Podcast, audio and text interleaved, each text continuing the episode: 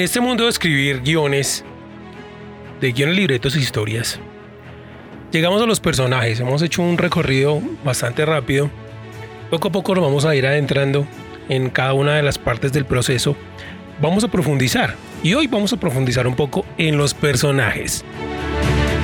Cuando escribimos un libro o cuando desarrollamos un guion, los que mueven los acontecimientos de, la historia son los personajes. Y por eso cuando diseñamos los personajes, nos estamos eh, adentrando mucho en la psicosis de nuestra trama.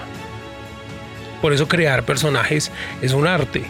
Y eh, aunque a veces en la narrativa descriptiva, a veces eh, podemos llegar a vivir sin, sin profundizar en el personaje, la mayoría de las veces nosotros, mm, o sea, no funciona así. Siempre tiene que haber un personaje que nos, que, es al que seguimos, que es el que nos, nos guía a través de los acontecimientos, pero más que nada nos guía a través de sus decisiones.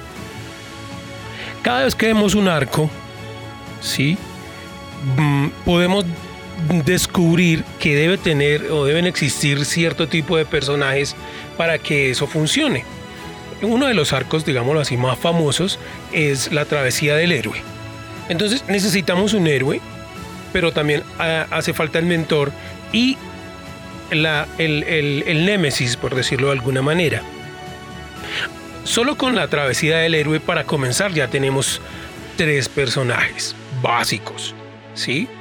Obviamente alrededor de nuestro héroe y de su proceso, aparte del mentor, hay otro grupo de personajes que son esenciales y que son necesarios. Y eh, también alrededor de nuestro némesis o nuestro enemigo deben existir unos personajes.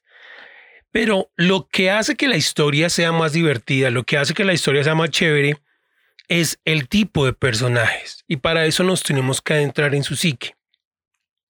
Cuando nosotros hacemos el casting de un, de un guion, eh, llega el actor, ¿sí? Y nos dice, bueno, descríbame un poco a este personaje. Obviamente desde la parte física, a menos que tenga unas características de que cojea, de que es tuerto, de que es ciego, bueno, en fin, de que se eh, jorobado o que tiene algún, eh, alguna característica física muy específica, usualmente uno no se adentra porque para eso el en el de la dirección de casting uno ha estado mirando eh, pues que ese sea el físico que uno ha pensado, que el director ha pensado para su personaje. Pero ya cuando el actor llega, él nos pregunta, bueno, hábleme de este personaje, a qué le tiene miedo, dónde nació, eh, cómo ha sido su historia.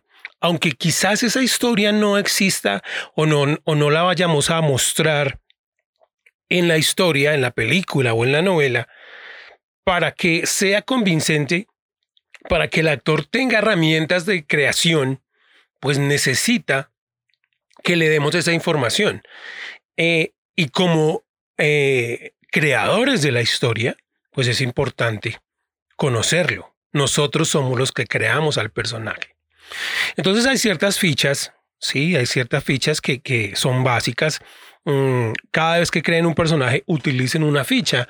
Entonces, que hable de su estatura, su color de piel, eh, su, árbol eh, genealógico, de dónde viene, eh, cuántos años tiene, si fue a la universidad, si fue al colegio, cómo es su carácter.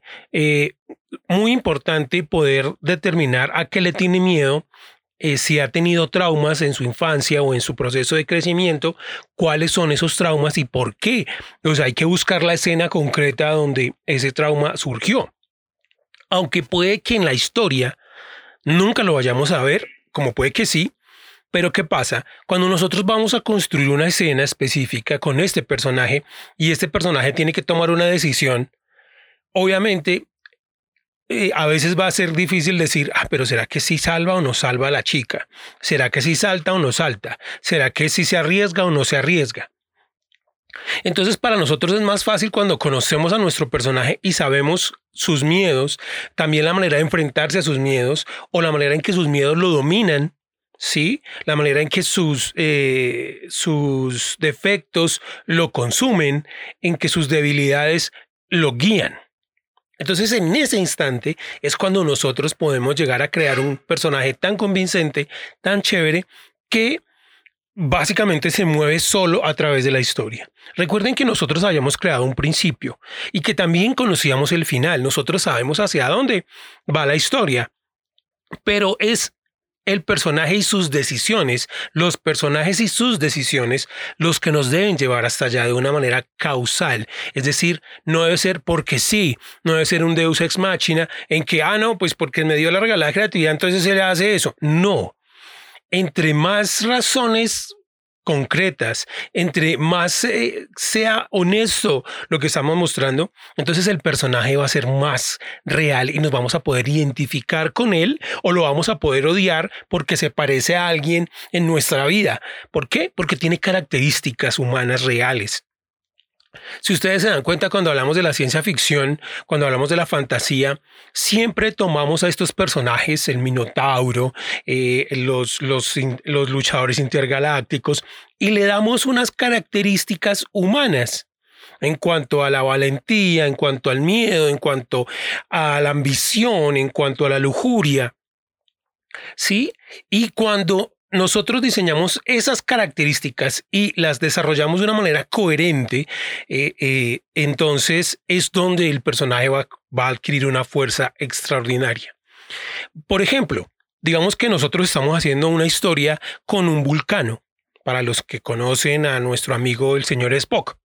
Obviamente él tiene los vulcanos tienen unas características específicas. Entonces yo no puedo decir que el vulcano se puso a llorar de manera emotiva cuando, cuando pasó tal cosa, porque se le perdió algo y entonces se puso a llorar o se desesperó o no, porque obviamente ellos racionan a través de la lógica. Entonces cuando yo conozco las características del personaje, puedo desarrollar sus respuestas a las cosas de una manera más natural, más real. ¿Sí? Entonces, si estoy trabajando en una, en una novela o en una historia de época, pues obviamente que habrá cosas que van a funcionar Mm, en todas las épocas, pero ahora otras cosas que no. ¿Sí? Entonces, si, si, situamos a nuestra heroína femenina en el medioevo, pues obviamente ella, ¿cómo llegó ella a tomar esas decisiones? Si estaba en un, en, una, en, un, en un universo donde la mujer era subyugada y donde tenía un rol menor sobre los hombres. Entonces, ella, nuestra heroína, ella va a romper paradigmas de su época, pero ¿cómo lo va a hacer? ¿Cómo se educó ella? ¿Qué le pasó a ella para llegar a, a, así? a tener ese carácter fuerte, a no dejarse dominar. ¿Sí? No es simplemente porque ella un día amaneció con la idea de hacer eso. No.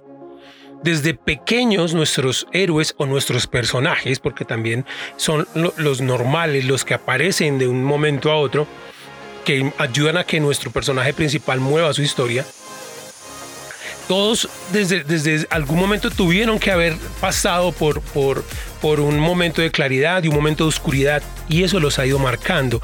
Nuestros personajes tienen que tener una niñez y tienen que crecer. Tal vez yo no necesite vivir o, tengo, conocer todos los años de mi personaje, pero sí los momentos más importantes de su vida. Y debo describirlos en esa ficha de lo que yo les diga como eh, eh, su carácter, su personalidad, eh, sus miedos, sus traumas, sus debilidades, sus fortalezas, pero más que solo conocer por cuáles son, poder determinar dónde fue que obtuvo ese trauma o dónde fue que aprendió a desarrollar esa fortaleza. Entonces, cuando hacemos eso, créanme que va a ser mucho más sencillo no solo crear los personajes, sino crear las escenas y los diálogos. ¿Sí? Que de eso hablaremos en una próxima oportunidad. Entonces, recuerden que sus personajes sean reales, conozcan a sus personajes, eh, hagan un estudio psicológico, averigüen sobre psicología, eh, averigüen sobre, sobre traumas, averigüen sobre cómo se desarrolla el carácter en los seres humanos, también en, los, en, los, animales y los mamíferos, cómo eh, las costumbres, los hábitos se desarrollan. Y con eso, entre más información tengan sobre eso, más chévere y más completo va a poder ser para ustedes crear a sus personajes. Recuerden que continuamos aquí en Guiones Libretos e Historias, adentrándonos. Si tienen alguna pregunta, si tienen alguna inquietud, pueden escribirnos al correo y claro que sí, ahí vamos a estar. O pueden enviarnos sus comentarios a nuestras redes sociales. Y pues nos vemos en la próxima y continúen creando grandes historias.